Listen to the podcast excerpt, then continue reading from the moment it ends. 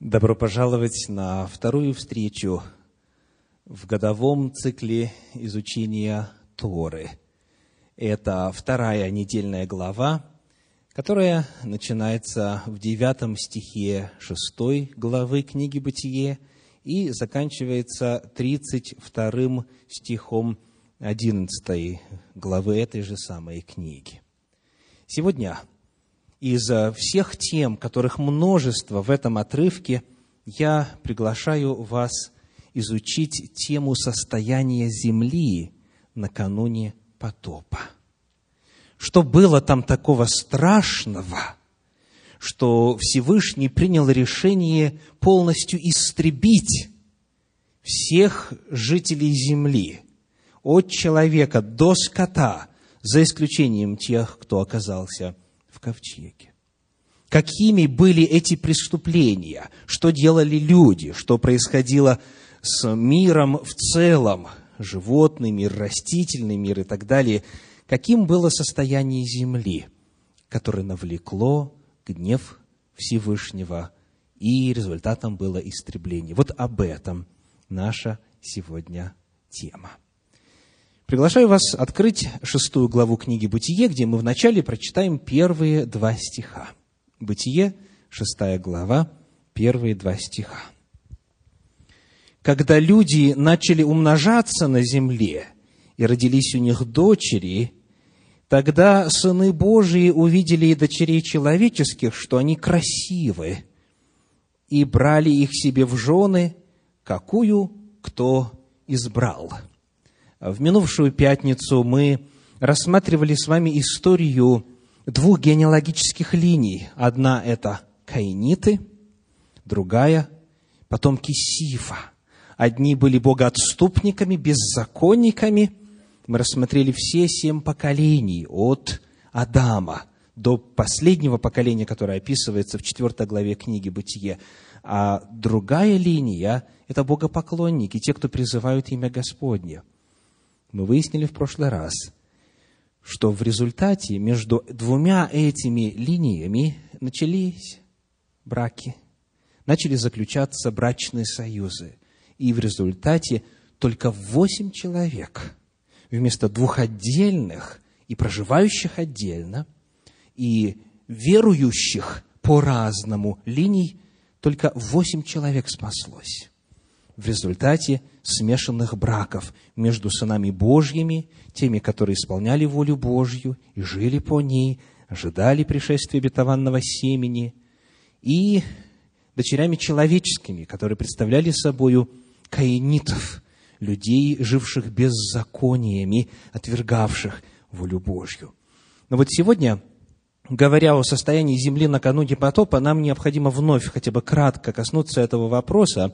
И я просто прочитаю вам из классического иудейского комментария Санчина по поводу того, кто же такие сыны Божьи и что здесь описывается.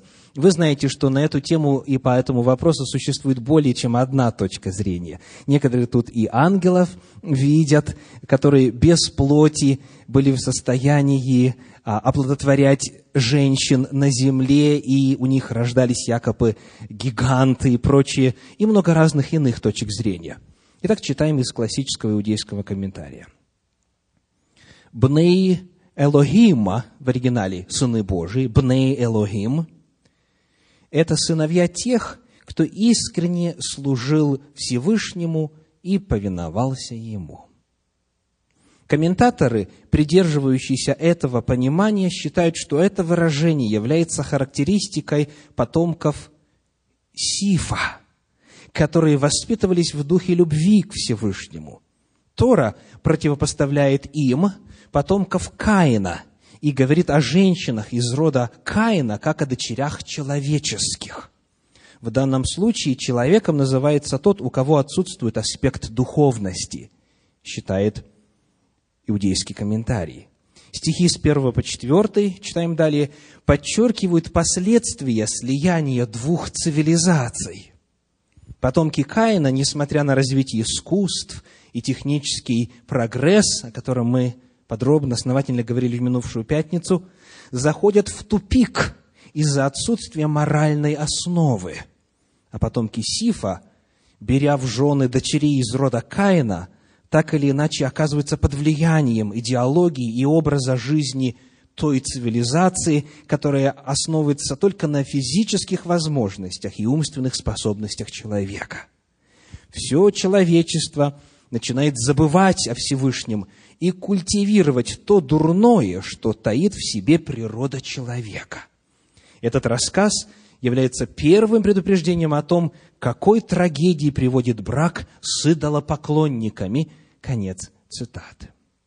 Итак, наши выводы на основании, собственно, исследования 4 и 5 глав книги «Бытие» подтверждаются мнением, которое сохранилось в иудейском народе на протяжении многих-многих столетий. Сыны Божьи – это потомки Сифа, верующие люди, сыны, дочери человеческие, и сыны человеческие, соответственно, это потомки Каина. Это неверующие, это те, которые восстали против Бога. Так вот, вместо двух цивилизаций появляется одна, очень высокоразвитая цивилизация, но в духовном отношении она деградирует с каждым поколением. И вот только восемь человек.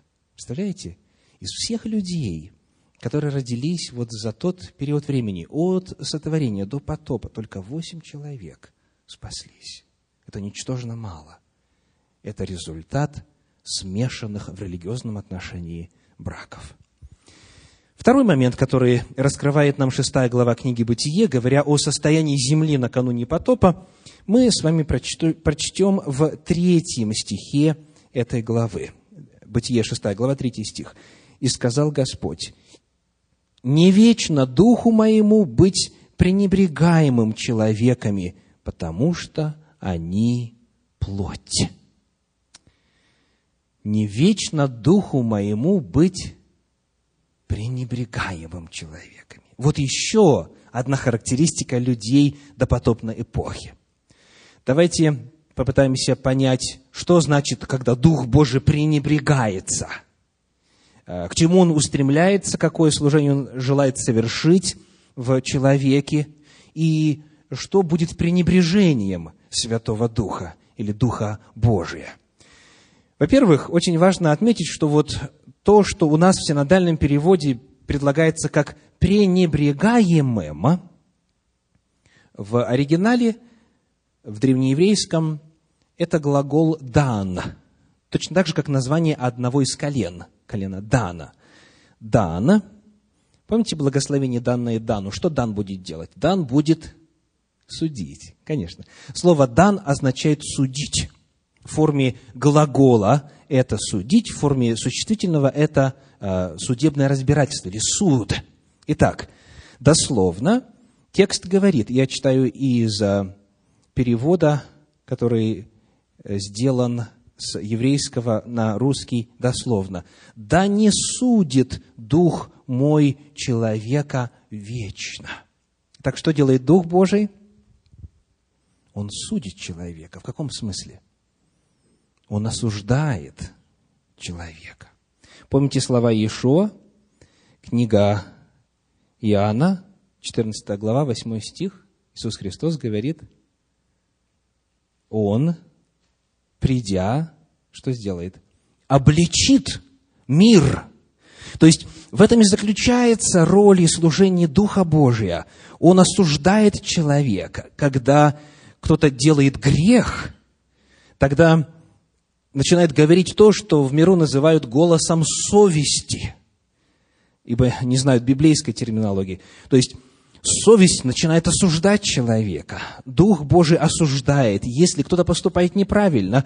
И вот эти муки совести, они порой настолько интенсивны, что человеку иногда легче закончить жизнь самоубийством, нежели продолжать с этими муками жить. Правда? Муки совести – это очень сильный механизм. Так вот, Дух Святой осуждает. И Он совершал это служение накануне потопа. Он пытался каждому человеческому существу на земле достучаться. Однако что происходило?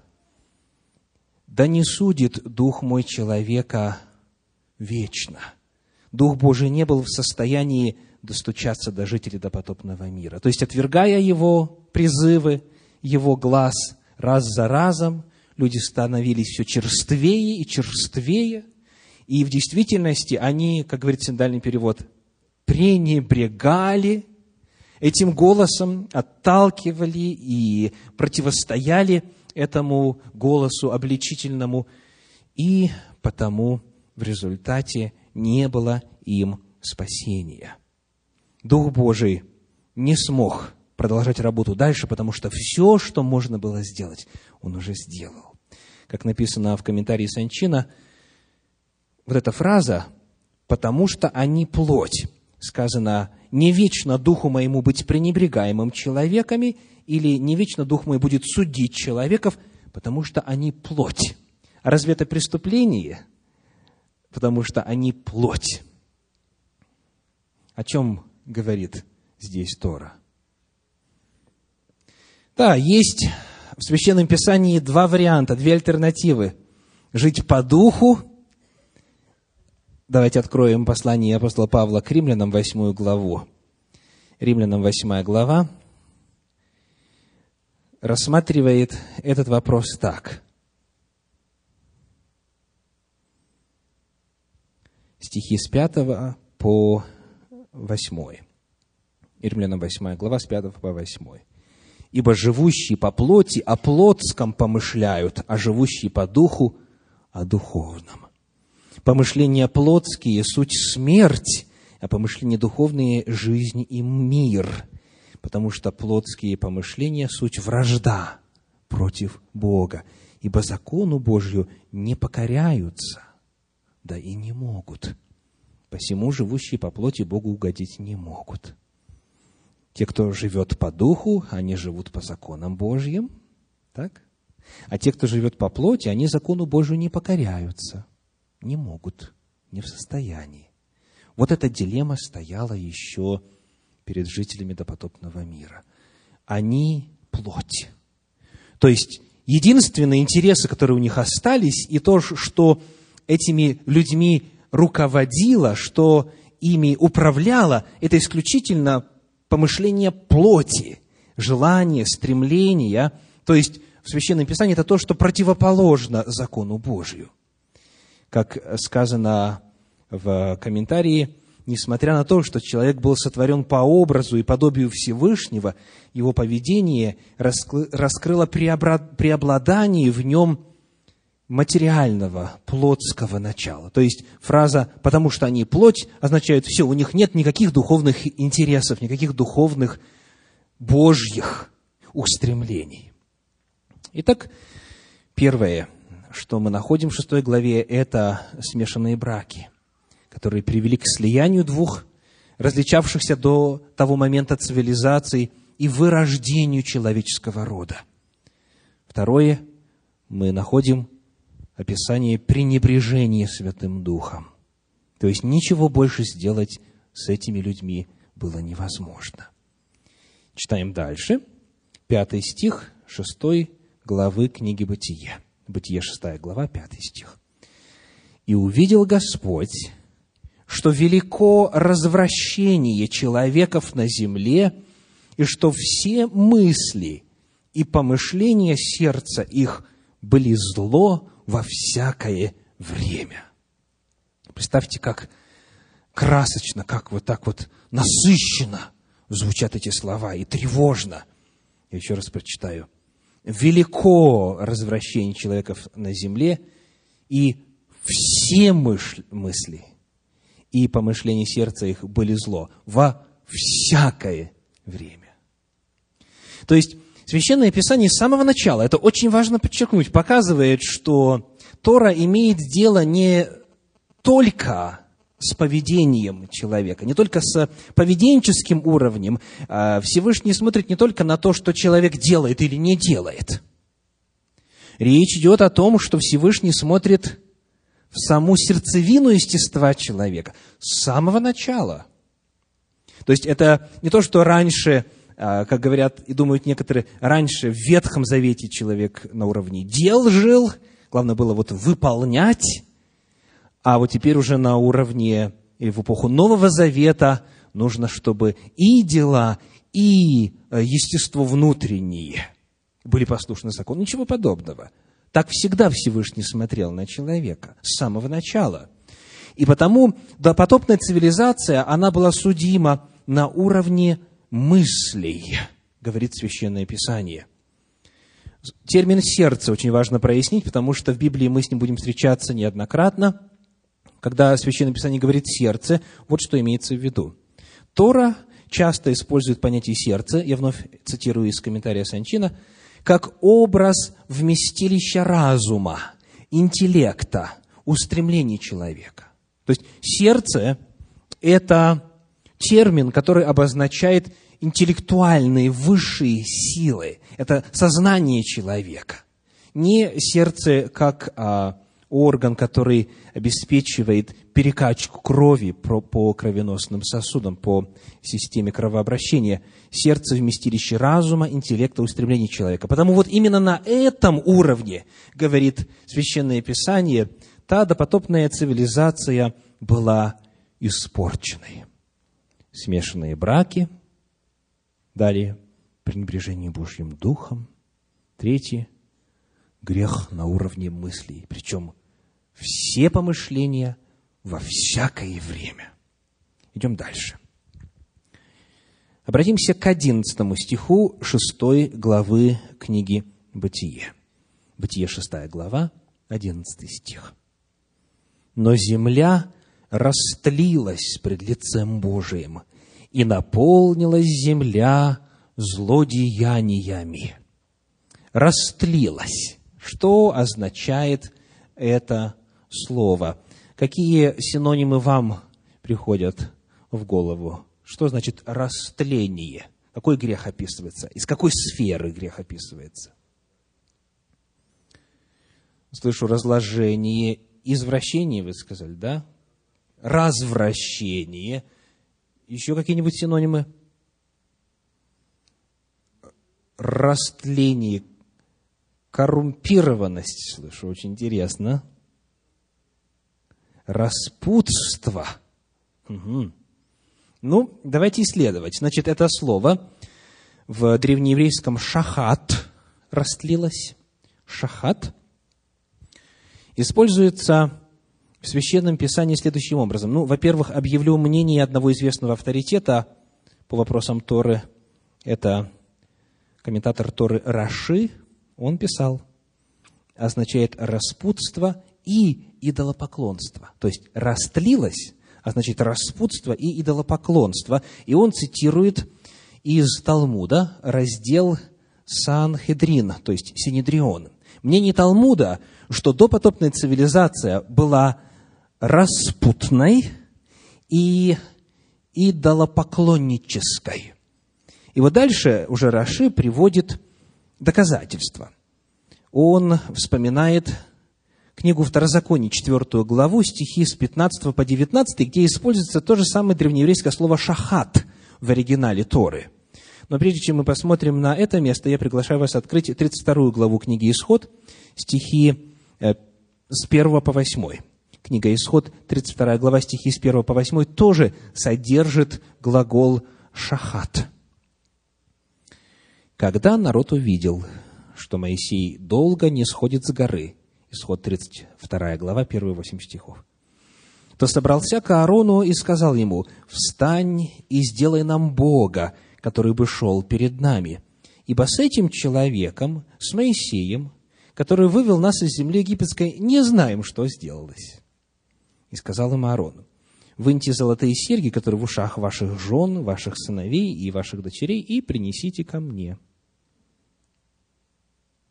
И весь народ вынул золотые серьги из ушей своих и принесли к Аарону. Он взял их из рук и сделал из них литого тельца. И обделал его резцом. И сказали они, вот Бог твой Израиль, который вывел тебя из земли египетской. Увидев сие, Аарон поставил перед ним жертвенник и провозгласил Аарон, говоря, завтра праздник Господу. На другой день они встали рано, и принесли все сожжения, и привели жертвы мирные, и сел народ есть и пить, а после встал играть. И сказал Господь Моисею, поспеши сойти, ибо развратился народ. Вот наше слово шахат. Развратился народ твой, который ты вывел из земли египетской. Скоро уклонились они от пути, который я заповедал им, сделали себе литого тельца и поклонились ему, и принесли ему жертвы, и сказали, вот Бог твой Израиль, который вывел тебя из земли египетской. Так, вот то, что произошло там, у горы Синай, э, во время изготовления поклонения золотому тельцу, называется словом «развратился», шахат. Это, вне всякого сомнения, идолопоклонство, и э, нет времени сейчас подробнее рассказывать, что еще там они делали, но просто скажу вам, что слово «играть» используется в Священном Писании, например, для обозначения того, что делал один из патриархов с женою своею, в результате чего царь, у которого они гостили, понял, что они муж и жена. Сказано, он играл с женою своей. То есть, блудодеяние, в данном случае в контексте описания людей до потопа, и что? Идолопоклонство. Оказывается, идолопоклонство родом еще из допотопного времени. И вот второе место, которое как раз приводит Раши в своем комментарии, книга Второзакония, 4 глава, стихи с 15 по 19, тоже использует слово «шахат» в том же самом значении. Исход 4, вернее, Второзаконие, 4 глава, стихи с 15 по 19. «Твердо держите в душах ваших, что вы не видели никакого образа в тот день, когда говорил к вам Господь на Хариве из среды огня, дабы вы не развратились, шахат, и не сделали себе изваяний, изображений какого-либо кумира, представляющих мужчину или женщину, изображений какого-либо скота, который на земле, изображение какой-либо птицы крылатой, которая летает под небесами, изображение какого-либо гада, ползающего по земле, изображение какой-либо рыбы, которая в водах ниже земли, и дабы ты, взглянув на небо, увидев солнце, луну и звезды и все воинство небесное, не прельстился и не поклонился им и не служил им. Итак, вне всякого сомнения, шахат используется для описания чего? Идолопоклонства, идолослужения. Вот как на эту тему пишет Елена Уайт в книге «Патриархи и пророки». Они преклонялись перед природой, вместо того, чтобы поклоняться Творцу природы. Они прославляли человеческую гениальность, служили рукотворным богам и учили детей поклоняться изваяниям, на зеленеющих полях и под тенью величественных деревьев они воздвигали алтари своим идолам. Большие, вечно зеленые рощи предназначались для поклонения лже-богам. К этим рощам примыкали прекрасные сады с извилистыми аллеями, украшенными статуями, над которыми свисали ветви всевозможных плодовых деревьев. Здесь было все, что только могло усладить взоры, возбудить чувственные желания людей, побуждая их к идолопоклонству. Итак, мы рассмотрели с вами одно слово из 11 стиха. Земля, что сказано? Растлилась. Распутство и идолопоклонство. Дальше сказано, наполнилась земля чем? Злодеяниями. Это довольно точный перевод – но я хочу немножечко красок ему добавить. Вот послушайте, как этот фрагмент переводится в англоязычном переводе короля Иакова. Вот эта фраза «наполнила земля злодеяниями». And the earth was filled with violence. То есть злодеяние переведено как насилие, и земля наполнилась насилием. Видите, в русском языке слово «злодеяние», оно э, такого общего плана, общего порядка. То есть любое нарушение Божьих заповедей есть злодеяние. Но здесь речь идет именно о насилии. И вот это слово, кстати, звучит э, очень знакомо по-древнееврейски «хамас». «Хамас» – злодеяние или насилие, violence. Вот как оно переводится. Посмотрим на Бытие 49 главу 5 стих. Бытие 49, 5. Симеон и Левий, братья, орудия жестокости, мечи их. Это часть из благословения патриарха своим сыновьям, Бытие 49, 5. На что здесь он ссылается? Что значит орудие жестокости, Хамас, мечи их? Когда они обманув жителей Сихема, в ту пору, когда мужчины все были в болезни после обрезания и, соответственно, не в состоянии сражаться, защищаться, они пришли и убили всех. Вот, вот это сказано violence, насилие или жестокость, как у нас переведено. Дальше. Книга Иова, 16 глава, 17 стих. Иова 16, 17 при всем том, что нет хищения в руках моих, и молитва моя чиста. Здесь Хамас переведено как хищение. Хищение. И еще один пример. Псалом 105, вернее, Псалом 10, стих 5. Псалом 10, стих 5. Сказано так. «Господь испытывает праведного, а нечестивого и любящего насилие Хамас. Ненавидит душа его» как говорит Раши, это грабительство. То есть речь идет об отнятии жизни, речь идет о грабительстве, о насилии, о жестокости. Как пишет вновь Елена Уайт в книге «Патриархи и пророки», нечестие людей стало открытым и дерзким. Справедливость была попрана, и вопли притесняемых доносились до неба. То есть это не только были грехи нравственные по отношению к Всевышнему, это были грехи по отношению к ближним, насилие друг против друга. Вот какой была жизнь накануне потопа. Дальше. Еще один а, весьма важный элемент описания состояния допотопного мира мы находим в 12 стихе 6 главы книги «Бытие». Бытие 6 глава, 12 стих. «И воззрел Бог на землю, и вот она растленна. Ибо всякая плоть извратила путь свой на земле». Вот эта фраза «всякая плоть извратила путь свой» понимается – в иудейских комментариях так. Раши пишет по поводу фразы «ибо извратила всякая плоть» следующее. Даже скот, зверь и птица случались с особами, с особями других видов. А комментарий Санчина говорит, всякая плоть, включая животных – извращение путей с животными привело к появлению уродливых гибридов, которые заполнили всю землю. То есть, у иудейских комментаторов мы находим мысль о том, что в результате вот этого всеобщего развращения стали происходить то, что сегодня можно назвать генетические эксперименты – Конечно же, речь не идет о том, что животные сами э, с собою а, случались, как говорит а, Раши, то есть а, вступали в интимную связь и рождались какие-то гибридные новые твари. А, это невозможно. Речь идет об уровне развития той цивилизации. Я еще раз прочитаю. Появились уродливые гибриды, которые заполнили всю землю. Как мы выяснили в минувшую пятницу – люди там были весьма развиты. Допотопная цивилизация была цивилизацией самых близко в истории Земли находившихся людей к моменту сотворения.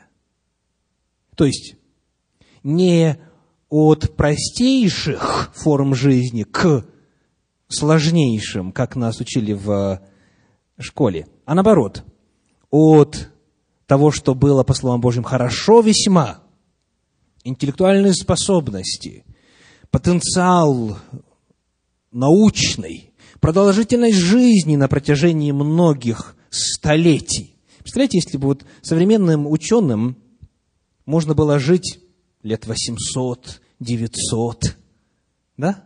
Чего можно было бы достичь, каких открытий можно было бы миру доставить. То есть речь идет о том, что допотопная цивилизация была настолько высоко развитой, что люди занимались экспериментированиями в области генетики. Вот это истолкование, которое есть в иудаизме. И речь идет именно о всякой плоти, что она поменялась, изменилась. Вновь очень интересно посмотреть, что на эту тему пишет Елена Уайт в книге «Духовные дары». Это серия книг, которая была издана еще во второй половине XIX века. И вот в книге «Духовные дары» третий том, страница 75, в оригинале сказано так, на английском языке. Every species of animal which God had created were preserved, preserved in the ark. То есть, все виды животных, которых сотворил Бог, были сохранены в ковчеге. И вот дальше удивительное заявление. The confused species, which God did not create, which were the result of amalgamation, were destroyed by the flood. Смешанные виды, которых Бог не творил, которые были результатом смешения, были уничтожены потопом. Итак, речь идет о людях, которые были настолько развитыми в научном отношении, что у них была возможность, будучи вдохновляемыми дьяволом, экспериментировать и менять генетическую информацию. Ну, почему, причем тут дьявол? Давайте мы сделаем шаг назад и вспомним, что произошло в результате грехопадения. Книга Бытие, третья глава. Прочитаем быстренько. Бытие, третья глава, говорит стихи 7 и 8. Бытие 3 глава, стихи 7 и 8. «Адам же сказал, за то, что ты послушал голоса жены твоей и ела дерево, о котором я заповедал тебе, сказав, не ешь от него, проклята земля за тебя, со скорбию будешь питаться от него все дни жизни твоей». И вот дальше, «терние и волчцы произрастит она тебе». То здесь описывается новое явление, которого раньше не было. Что такое терние? Колючки – колючки, так? А волчцы – сорняки. То есть, смотрите, что получается. Как только дьявол обрел власть над нашей землей, как э, сказал Иисус Христос, находясь в пустыне, точнее, как сказал дьявол во время разговора э, с Иисусом Христом в пустыне, вся власть над землей предана мне, передана мне – и Христос не оспаривал, он говорит, идет князь мира сего. Так вот, когда власть была передана сатане в результате грехопадения, в результате нарушения воли Божьей, когда Адам и Ева послушались дьявола, тогда в естестве человека и в естестве природы произошли генетические, анатомические, внутренние изменения – то есть появились колючки и сорняки. Этого не было. Это сделал дьявол. Он точно знает, каким образом менять, модифицировать и работать с генетической информацией. И вот те люди, которые пошли за ним, они в своем развитии достигли и вот этой способности. Но, к сожалению, эти знания, как мы видим, они не использовались для добра – и Господь все вот эти виды, которые не были сотворены, все виды и формы жизни в потопе, как говорит Елена Уайт, уничтожил. Итак, вот это некоторые зарисовки того, как выглядела жизнь на земле. Что-то мы узнали в минувшую пятницу, что-то добавили сегодня, давайте повторим. Первое, касательно состояния земли накануне потопа, это смешанные браки, смешанные в духовном, в религиозном отношении. Во-вторых, пренебрежение Духом Божьим, голосом Божьего Духа. Дальше грех на уровне мыслей. Все помышления во всякое время были злы. Далее мы находим распутство, идолопоклонство и что? Насилие насилии. И, наконец, речь идет о создании каких-то гибридных форм жизни, которые были также проявлением греха, изложившего в человеке. Ну, что вы скажете? Достойны такие люди жить дальше? И вообще все иные существа? Что-нибудь еще можно было сделать? чтобы хоть еще один шанс дать, чтобы хоть как-то поменять ситуацию, изменить ее к лучшему. Ничего сделать было невозможно. И тем не менее Господь все-таки нашел еще один путь. Вот смотрите, что сказано в третьем стихе шестой главы книги «Бытие». Бытие, шестая глава, третий стих. «И сказал Господь, не вечно духу моему быть пренебрегаемым человеком, потому что они плоть. Пусть будут дни их сто двадцать лет». Вот это весть о Божьей милости. Люди были достойны смерти и гибели уже тогда.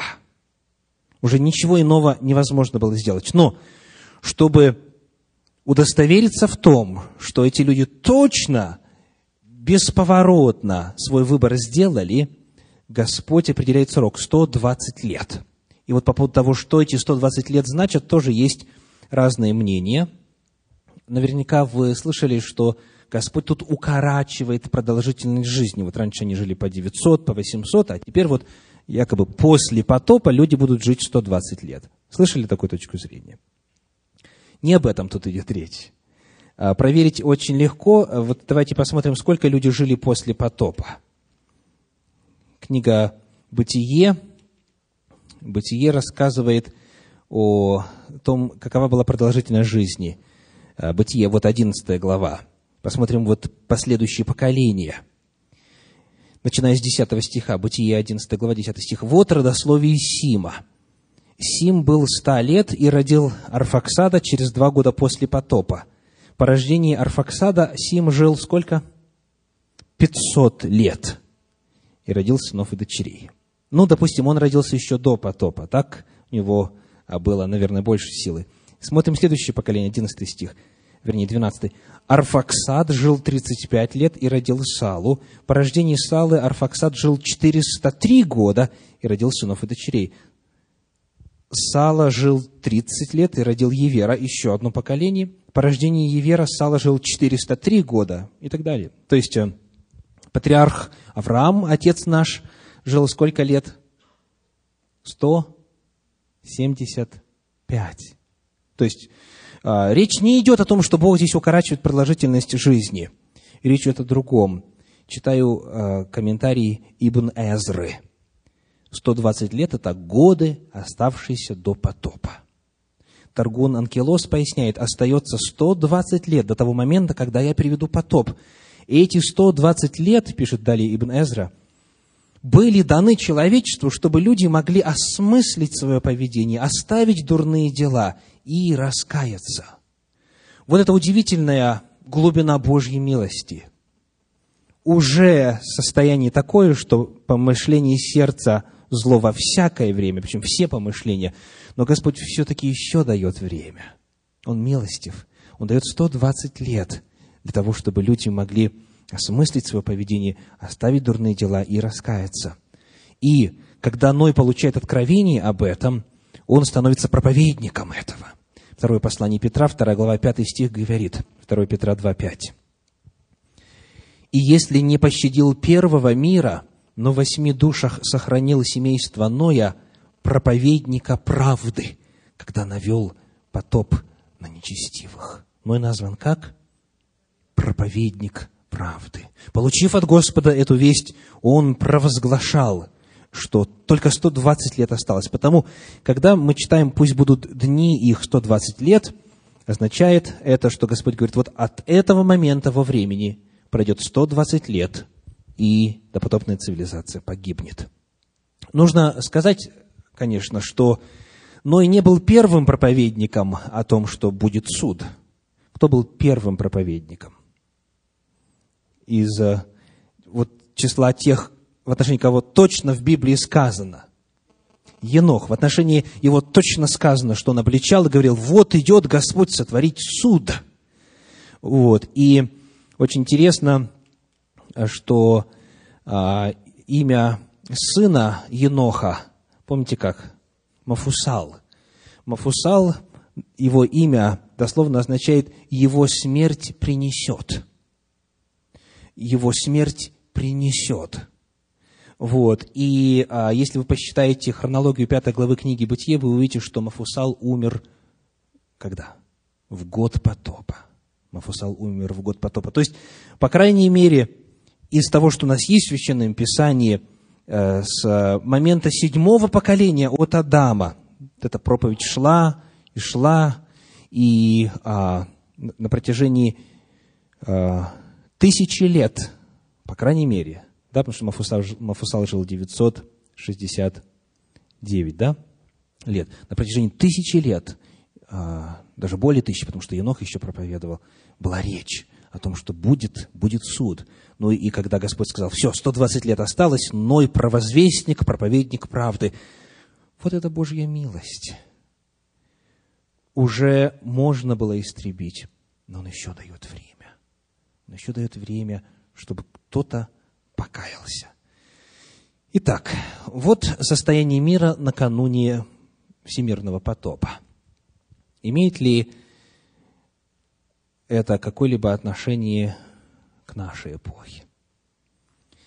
Вот что сказал Иисус Христос в Евангелии от Матфея, 24 главе, в стихах с 37 по 41. Матфея, 24 глава, с 37 по 41. «Но как было во дни Ноя, так будет и в пришествии Сына Человеческого. Ибо как в дни перед потопом ели, пили, женились, выходили замуж до того дня, как вошел Ной в ковчег, и не думали, да, и не думали, пока не пришел потоп и не истребил всех, так будет и пришествие Сына Человеческого. То есть Священное Писание говорит о том, что времена Ноя повторятся – и думаю, что вы, слушая, вспоминали и проводили уже параллели между тем временем и нашим временем. Смешанные браки, верующие, неверующие объединяются вместе, в результате чего духовность идет вниз. Насущна эта проблема? Весьма насущна. Дальше. Пренебрежение Божьим Духом. Да грех на уровне мыслей, распутство, знакомо звучит, распутство, идолопоклонство, насилие, violence, жестокость, уровень развития науки, при котором можно с генами делать эксперименты, и многое иное, что есть в Священном Писании, помимо вот шестой главы книги «Бытие», мы сегодня сосредоточили свое внимание только лишь на том, что записано там. В Библии больше сказано о той эпохе. Все это повторяется в наши дни. Мы с вами живем в эпоху, когда эти грехи и это состояние общества снова стало реальностью. И потому для каждого из нас это предостережение. Господь говорит, как было в дни Ноя, так будет и в пришествии Сына Человеческого – и вот 40, 40 стих и 41 стих 24 главы Евангелия от Матфея. Тогда двое будут на поле, один берется, а другой оставляется. Две мелющие в жерновах, одна берется, а другая оставляется. Это вот фраза «один берется, другой оставляется» и так далее, она тоже имеет более чем одно истолкование.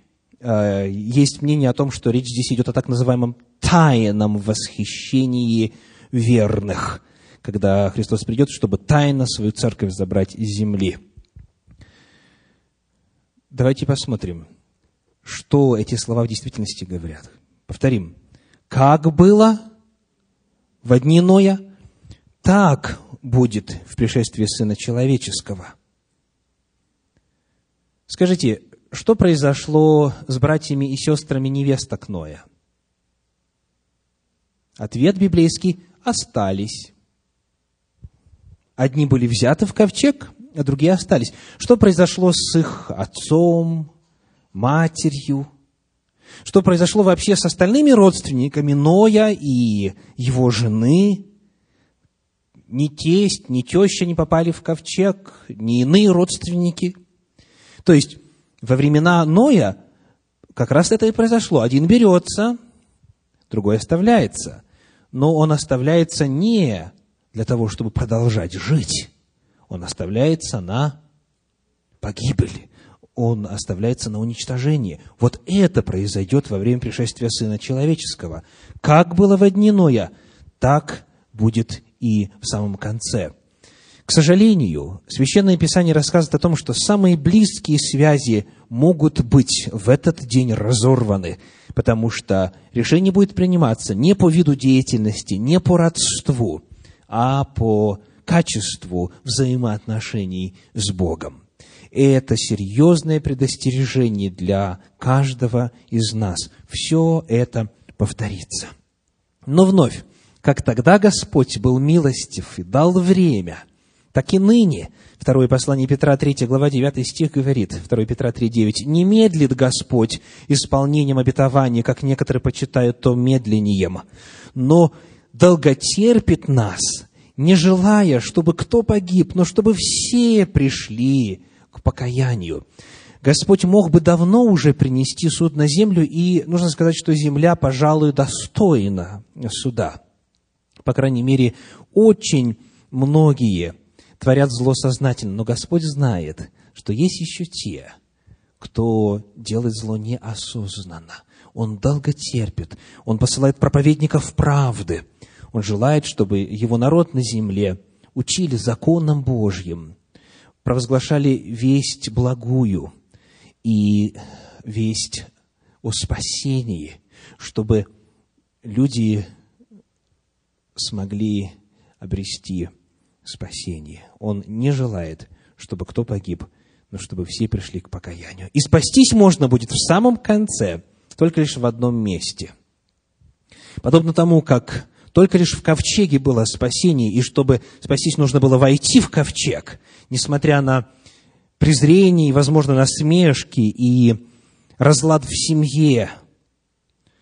Нужно было верою, не видя еще того дождя, и отвершихся окон небесных нужно было верою в Господа войти в ковчег и вот так спастись. Сегодня Господь также призывает, есть только один путь спасения. Невозможно будет в самом конце сохранять нейтралитет. Весть истины Слова Божья, согласно пророчествам, распространяется по всей земле, так, чтобы каждый услышал все народы, каждый в отдельности узнает и должен будет сделать свой выбор. И вот только в одном месте тогда будет спасение. В послании Петра это описывается так. Это последний стих на сегодня. Первое послание Петра, третья глава,